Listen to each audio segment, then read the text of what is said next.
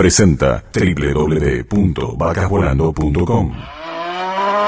Si te marca, si te marca, si te marca. Marcas, publicidad, diseño, marketing, comunicación y todo lo que deja huella. Si te marca. Podcast de Alicia Vidal. Bueno, estamos en el quinto capítulo del podcast de, de Si te marca, acá en el estudio de Faiketen. Eh, con la producción de Vacas Volando. Y bueno, voy a agradecer un poco, bueno, la repercusión que está teniendo esta, esta emisión.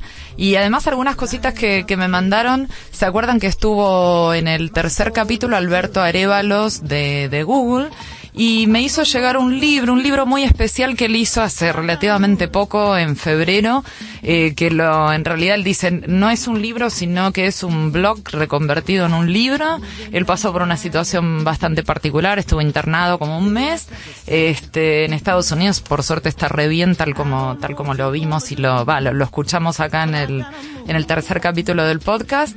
Y este, y bueno, escribió un libro, algo, algo interesante contando todo ese relato de, bueno, cómo se vive, este, después de un infarto, ¿no? Ni más ni menos. Así que cómo, cómo es esto de volver, cómo es la situación mientras uno está internado y todo. Así que bueno, se lo agradezco mucho. Eh, también me han llenado de, este, de botellas, de botellas de Villa del Sur que mandaron este, una buena ración a mi casa con, con la, digamos, hay una promoción en la calle que es de tomar dos litros diarios eh, de agua y entonces, bueno, están, están invitándonos algunos a que, a que hagamos esta prueba. Es particular ese tema de los que, hay todo un dilema, ¿no? El tema de los 14 días y los 15 días. En la medida que ponen un, digamos, una, un número de días mayor a 15 días, tienen algún tema legal con el ANMAT y entonces, bueno, en realidad quieren que tomemos esto todos los días, no solo el agua, sino el Actimel y todos los productos de Danone, pero bueno, se tienen que cuidar para, para no decir todos los días porque si no habría algún conflicto este, con, con las regulaciones que tienen que ver con medicamentos y con alimentos. Bueno, llegaron huevos de Pascua porque esto probablemente ya lo estén escuchando este el, en, en el festejo de Pascua, así que Plaza Liniers me mandó algo como para para poder degustar. Les recuerdo que se pueden suscribir a este podcast a través de RSS en vacasvolando.com o a través de iTunes y si no en el blog de Sitemarca wordpress.com o sitemarca.com.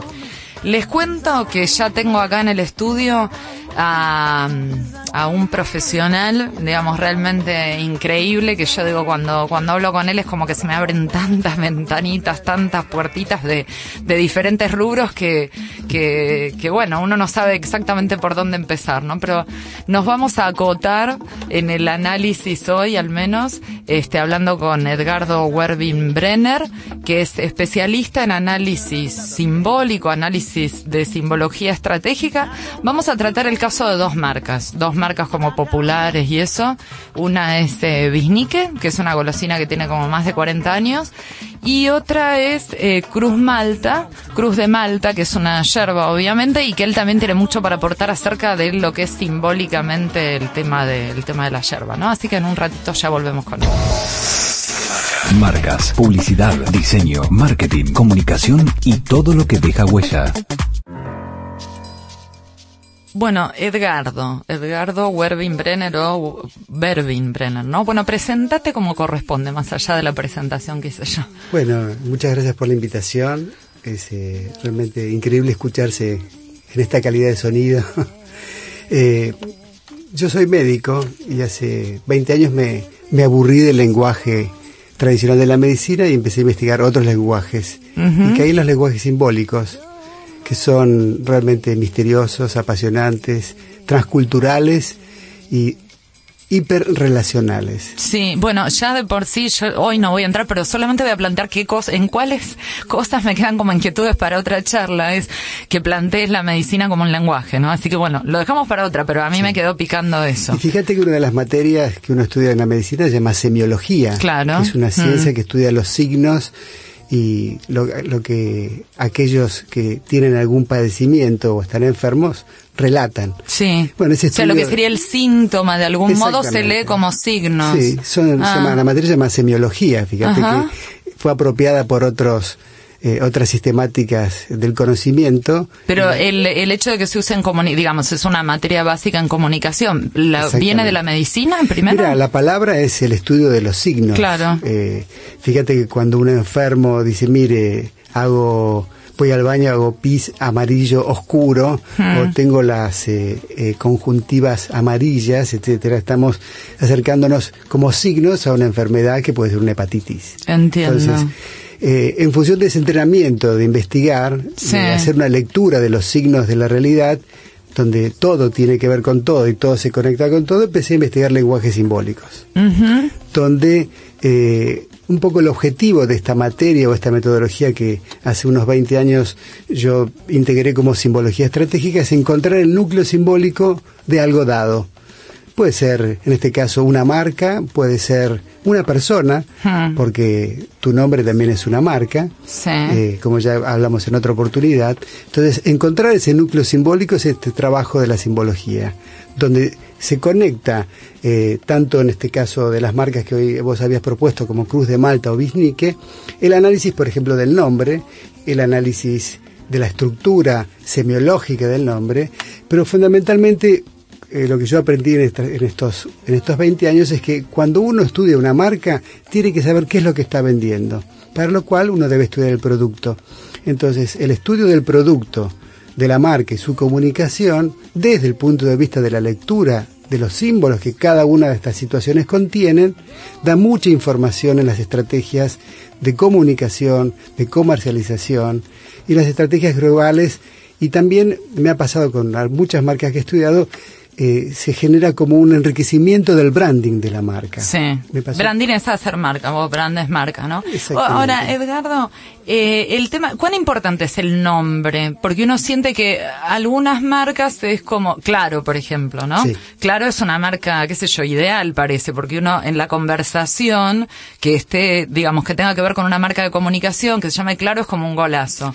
Pero hay otras marcas que son como difíciles, Google mismo, Yahoo, digamos, todas las marcas incluso online y todo, parecen tener nombres difíciles y sin embargo se imponen. Entonces uno dice, ¿es importante o no? ¿O llega un momento en que el nombre toma entidad propia y, pierde como, digamos, no, no sé, porque ¿cómo es tu lectura? Vos podés hacer una lectura del nombre, pero a su vez lo tenés que relacionar con el contexto. La, oportunidad de, de serme solicitado generar nombres para determinadas marcas de consumo masivo, Por ejemplo, como Axe Fusion, Rexona, Bambú. Sí, o sea que serían extensiones de marca, extensiones de eh, sintetizar eh, objetivos en una selección de nombres como el futuro shopping inaugural, que es el, el shopping eh, del alto de APSA. Que es el DOT. No me digas, eso es un tema que tenemos que tratar. Sí, el, el que está en General Paz, el que están haciendo en General Paz y. Yo soy el consultor de la nominalidad de, de, esta, Perfecto. de este emprendimiento. Yo hace unos 10 años hice una investigación antropológica del tema de los shopping, quedé con esa experiencia y me contrataron para generar nombres. Sí, ¿y qué, qué nos puedes decir de, ese shopping? Porque el oh. DOT? ¿Eh? Mira, es un nombre muy particular, que hmm. cumple algunos requisitos muy interesantes, que es breve, que tiene una buena pronunciación, que es hmm. memorable y eh, rápidamente se puede traducir a lo icónico, ya que dot es punto. Claro. traducción, es una palabra mm. inglesa. Eh, cuando uno investiga un nombre, vos me preguntaste cuál es la importancia de un nombre, es realmente primordial. Es lo que establece eh, la identidad mitogénica de una marca. Eh, en esta investigación de los símbolos uno hace como una arqueología del nombre. ¿Qué sería mitogénica? Genera mitos. Ah, tiene que ver con mitos, suponía, pero por las dudas te pregunto. Sí, vos, eh, contame que, yo traduzco. Eh, Hay cosas que yo sé, intuyo que otros no saben y otras tantas, la mayoría que las yo misma en el caso de, mm. de DOT, Hmm. aparte de que significa punto, que tiene toda una expansión desde el punto de vista de la comunicación, punto de contacto, punto com, punto de integración, de encrucijada, hmm. de centro, las letras mismas hablan, porque las letras y las palabras son símbolos. Claro. Entonces, hmm. cada letra tiene un reflejo y eh, una ancestralidad simbólica. La letra dot Hmm. Eh, la palabra. La palabra DOT, que inicia con la letra hmm. D, que es eh, en este caso las letras capitales o iniciales de las marcas, hmm. son muy importantes. Fíjate la explotación que hizo McDonald's con su letra M. eh, cosa que ya en Infobrand Hmm. pudimos eh, comentarlo con este artículo. Sí, la M de, de McDonald's, la M de Movistar, digamos, to- to- Tenemos- distintas, Malboro, bueno, muchas marcas con M. La letra D, eh, de su origen semítico, y a su vez como jeroglífico que proviene de toda la cultura egipcia, significaba puerta. Mm. Entonces, cuando uno le- eh, inicia una marca con una letra D, está poniendo como una puerta de apertura. que Entonces, combina, cada letra tiene como un proceso simbólico de sustrato. está bien. Entonces, en esta composición, eh, uno toma mucha información y la puede transmitir en su comunicación. Genial. Bueno, esto no estaba previsto, pero me alegro porque es un tema bien de coyuntura, esa- la lo- apertura de, lo este shopping. Bueno, nos metemos en el mundo bisnique, a ver qué, Uh, mundo. que sé que no lo tenías investigado y que, y que yo te dije, bueno, vamos por ahí, entre Mira, otros. tuve una alegría, aparte porque es la alegría futura que me voy a comer ese chocolate que trajiste seguro. Sí, lo tenemos acá a la vista. Tenemos versión grande, versión chiquita. Yo quiero la versión grande. Bueno. Eh, esta es una marca muy particular, de- lanzada en el año 62, por lo que estuve investigando. Empecé a investigar cuál era el origen de esta palabra bisnique. Sí. Ahora que uno googliza los nombres, empiezan a aparecer. No hay mucha información de bisnique, realmente. Entonces eh, tuve la. O sea, empecé a aplicar la herramienta que yo vengo trabajando hace muchos años, que es el estudio de la palabra, aunque uno no sepa el significado. Esta es Correcto. la ventaja de la simbología. Sí. Y esta es una palabra que tiene como dos partes. Mm. La palabra, la parte o la partícula bis y la partícula nique. Hmm. Lo que rápidamente se asoció es eh, esta partícula nique que está explotada hipermundialmente en este mundo globalizado por la marca Nike o Hmm. Nike, Sí. que es la diosa griega que significa victoria. Entonces dije, hoy mirá, Doble victoria sería. Una- Mirá vos. Exactamente. Y Bis, doble. Mm. Bis es, es un prefijo de bi, de doble, y aparte en el mundo de, los, de las .com en este momento es una extensión de dominio para los negocios. Los negocios, sí. En bueno, inglés- está el de Stefano Bis reconvertido en The Bis, que es, Exacto. bueno, el newsletter de, de todo el mundo este de, de- de los negocios. Exactamente. Entonces, fíjate que eh, esta es una marca, por lo que yo investigué, que usaron la partícula bis ni por los negocios, Nada. ni por la duplicidad, sino porque es el apócope de bizcocho. Claro, mira. Porque este es una golosina, es un bizcocho cubierto de chocolate. Sí. Entonces, como parece que en esa época estaba eh, muy pregnante para los directivos de, de esta empresa el tema de, las, de los dioses griegos, agregaron O estos- sea, claro, como en este caso originalmente era como el bizcocho de los dioses o alguna el cosa por el bizcocho de la dios de la victoria. Claro. Y fíjate qué intuición que tuvieron que ahora es el mundo de los negocios potenciado a la victoria Sí, de Nike. Qué bárbaro.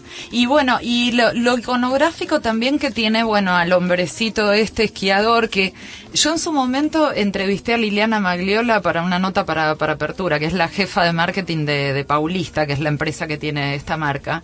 Y lo que me había dicho era que habían intentado eh, sacar esta imagen y que no había caso, que lo único que hicieron fue para una versión, creo que más de, de alguna otra versión que sacaron, fue ponerle snowboard, digamos, como un signo de, de Ayornamiento, pero nada más. sí. No había manera de sacar eso que era tan clásico, ¿no?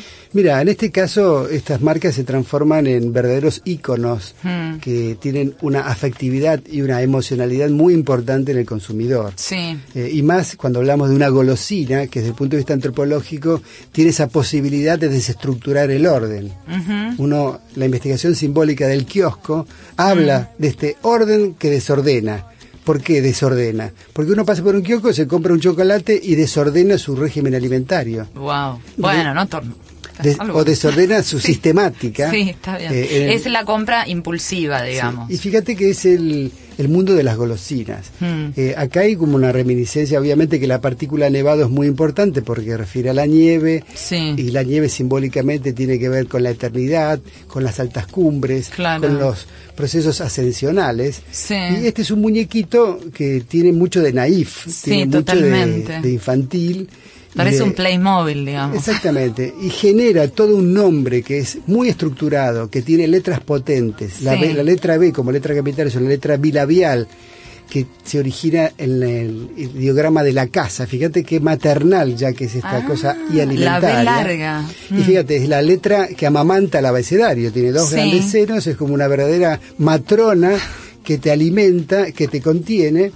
Y en este caso es una, una palabra muy potente. Fíjate las letras que tiene. La letra Z es una letra también que se asocia al poder de las armas de la mm. letra Saín del protosemítico, y esa doble K es muy llamativa. Sí. Eh, porque la palabra Nike, o sea, del griego es con una sola K. Acá enfatizaron. Y Edgardo, o sea, lo, lo, que a mí me parece raro es esta marca, Bisnique Nevado, tiene más de 40 años. Y hoy tiene vigencia, digamos, 2007 te tiro una cifra, 3 millones 300 unidades de bisní que fabricaban el Paulista. La empresa esta, que es, es importante en el mercado de golosinas, prácticamente tiene su fábrica concentrada casi en la producción de bisní. Que si uno dice, eh, ¿Puede esta imagen perdurar y ser tan válida hace 40 años como ahora? ¿Engancha con esto de la moda retro, nostálgica, digamos? ¿Por qué sigue vigente algo y por qué no se puede cambiar? Eh, las marcas pueden ser muy buenas desde lo nominal, desde su estructura icónica y su diseño, pero si el producto no los acompaña, se acabó la marca.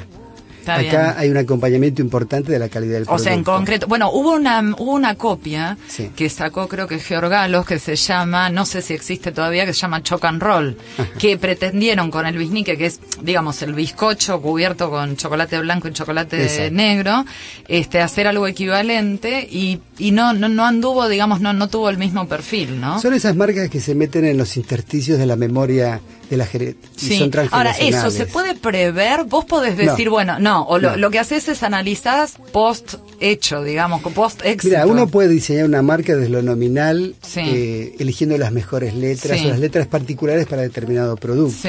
Y puede inferir que tiene más potencia o menos potencia, o más proyección o menor proyección que otras marcas. Pero lo que esa alquimia que sucede posteriormente tiene que ver con el mundo de los símbolos y el misterio de los mitos.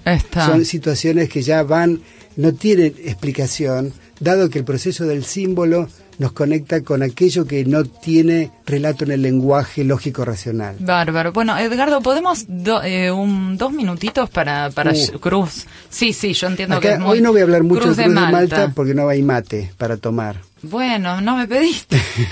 Hay un paquete de hierba bella. Claro, tenemos Cruz de Malta es un paradigma de las hierbas. Realmente es eh, un ejemplo maravilloso. Yo investigué profundamente lo que es el, la hierba mate en su origen.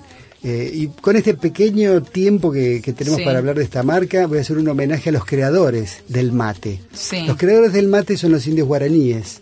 Los indios guaraníes eh, inventaron tomar mate con esa cazuela donde ponemos esa infusión de hierba, le echamos agua a determinada temperatura, lo inventaron los indios guaraníes. Incluso inventaron un nombre que luego fue apropiado por la cultura eh, española a través de los jesuitas. El caigua, que es el recipiente donde se vierte el agua para hacer esta infusión con la yerba mate, es el nombre originario. Cuando uno toma un mate, está haciendo un acto de evisceración antropológica. Wow, no, no, no se puede creer. evisceración antropológica. estamos como eh, poniendo en acción un ritual inventado eh, por estos eh, cultos y sabios guaraníes, hmm. dado que no solamente inventaron el mate, sino que inventaron la bombilla, todas estas pajitas que fueron explotaron o fueron están siendo utilizadas por todas estas marcas multinacionales de succión, digamos, de sorbateo. El famoso sorbete. El famoso sorbete lo inventaron los guaraníes. Junto también con la barbacoa. O sea, con el tema de eh, la, bombilla. Sí, y aparte, lo original, de, original de esta propuesta era el compartir. Cuando vinieron los españoles y los jesuitas y vieron a los indios que se pasaban una calabacita con, una, con un canutito de caña y iba de boca en boca, se querían morir, estaban horrorizados. Sí. todavía hay algunas nacionalidades que están Y fíjate que el mate, desde el punto de vista simbólico, es horizontalizador, es un hábito mm. y un ritual, absolutamente un ritual que democratiza, que integra, que anula las diferencias. Sí. Y que ha pegado muy fuerte en toda la cultura de Latinoamérica, porque es originario de estas tierras y no solamente se toma en Argentina, se toma en Uruguay, se toma en Brasil, se toma en Paraguay. Eh, entonces, hablar del mate es hablar de un, eh, digamos, de un legado ancestral indígena y es un, como te dije antes, es un fósil viviente el mate, dado que tiene muchos, eh, hasta miles de años uno podría decir, fue descubierto cuando vinieron los españoles, pero los guaraníes tomaban mate hace mucho más tiempo atrás. Buenísimo, bueno. Y Con respecto a la marca, Cruz de Malta atención, es una marca que ya tiene 130 años, ha persistido en el tiempo y lo que observamos en esta marca es algunas disociaciones de lo nominal, el nombre Cruz de Malta, con su iconografía. Dado que la Cruz de Malta es otro tipo de cruz, no la que... Ah, mira vos, o sea, el loguito, el, el, que tiene, el envase no corresponde con lo que es la verdadera Cruz de Malta. La potencia de un nombre. Cruz de Malta es, la, es el nombre de una orden templaria del siglo XII que venía a ser unos caballeros hospitalarios que tenían como eh, propósito la asistencia médica eh, y sanitaria de los cruzados. O sea, tenían una función de servicio.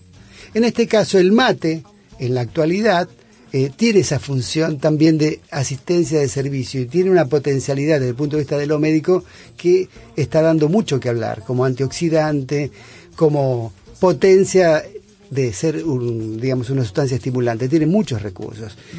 El nombre de las marcas condiciona la evolución del producto, absolutamente.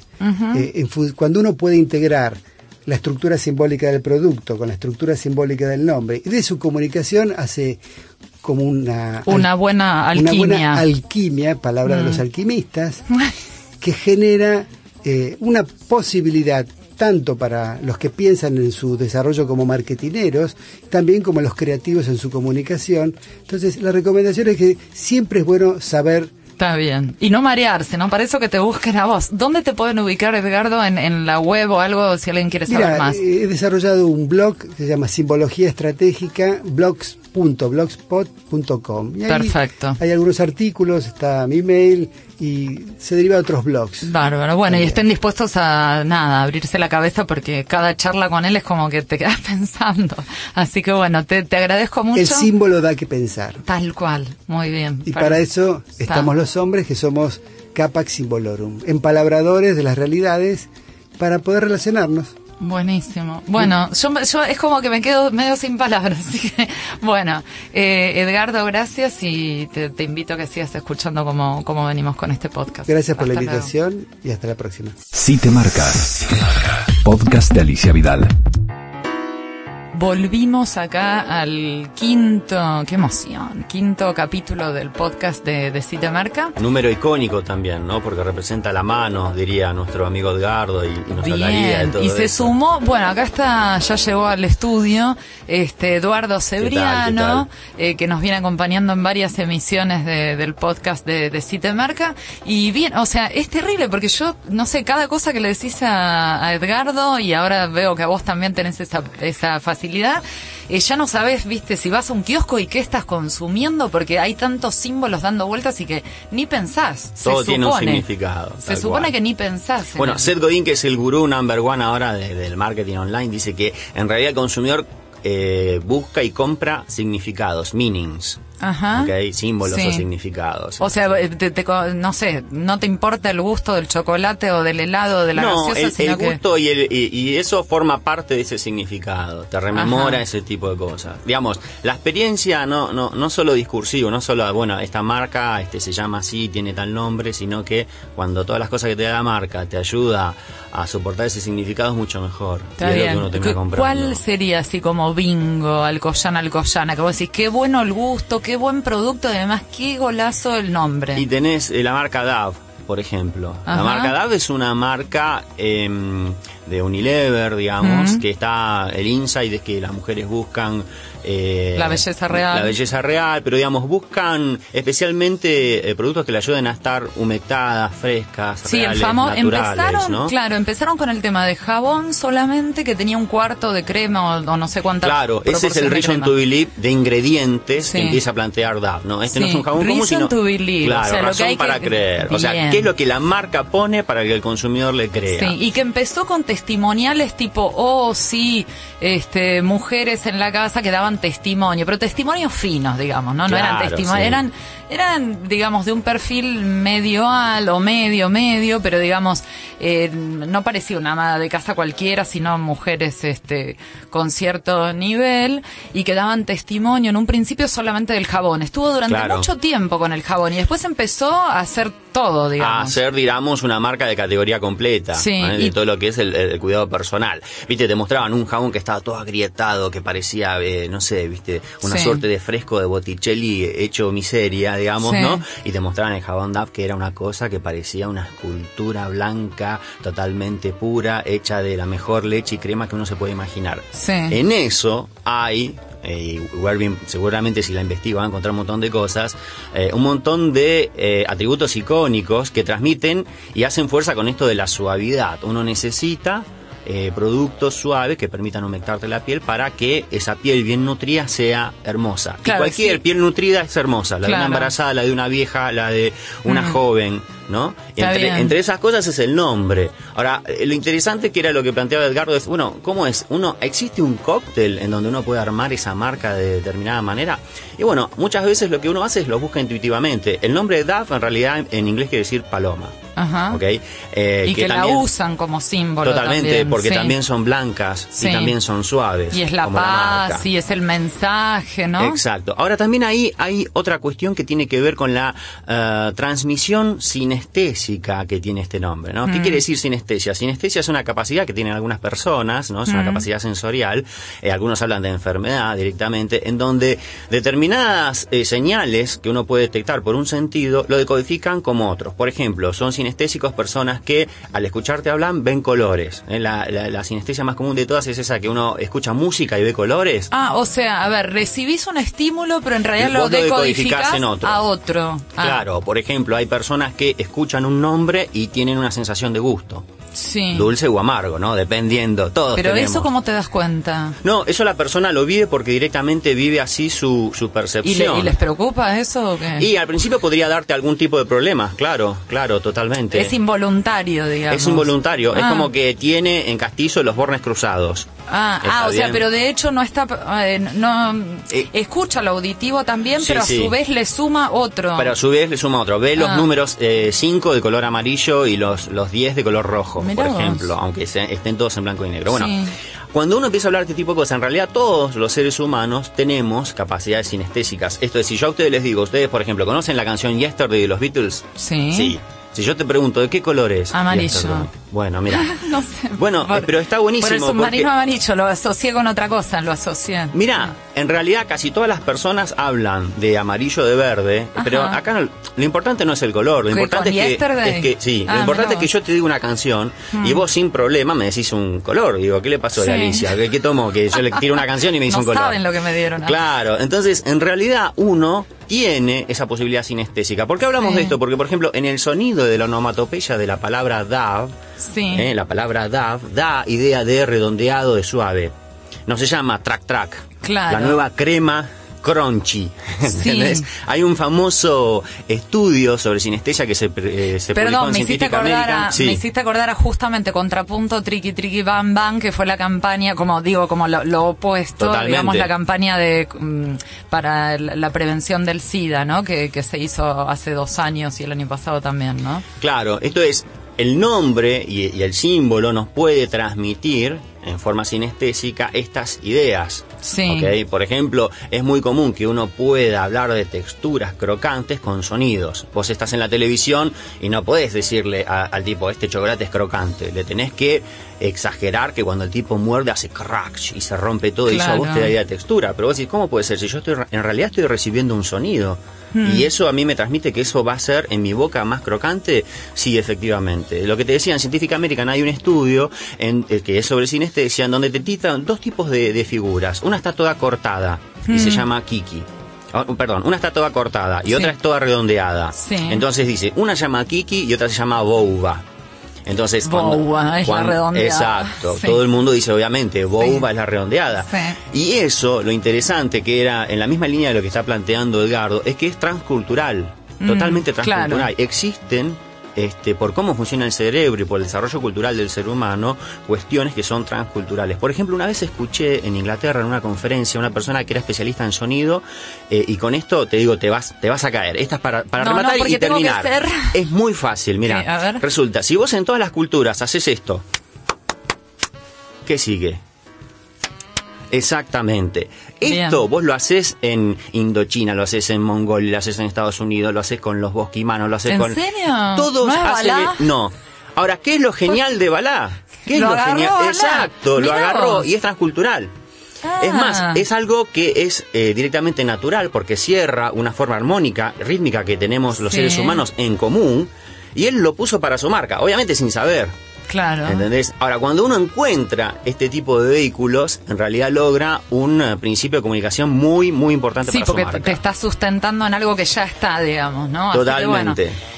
Eduardo, bueno, te agradezco un montón. Creo que espero que no se hayan mareado con este con este podcast. Me parece que les va a dar a muchos para empezar a pensar y decir, ¿qué estoy comprando? ¿Qué tengo en la heladera? ¿Qué hay en el kiosco, no? ¿Cómo me llamo? ¿Qué significa mi nombre? Así que bueno, esa, esa es la idea, es un tema Abrir mentes, tal cual, y que, que- escuchando se le pueden ocurrir nuevas cosas. Bárbara, bueno, muchas gracias. Muchas gracias y a nos, vos. Nos, este, nos estamos escuchando otra vez en... eh, nos vas a contar algo de innovación, seguramente, que al final Dale. quedó ahí, quedó ahí pendiente. Recuerdo, igual si llegaron hasta acá ya habrán tomado nota, pero por las dudas que se pueden suscribir a este podcast vía RSS en vacasvolando.com o a través de iTunes y si no en el blog sitemarca.wordpress.com y bueno, hasta la próxima.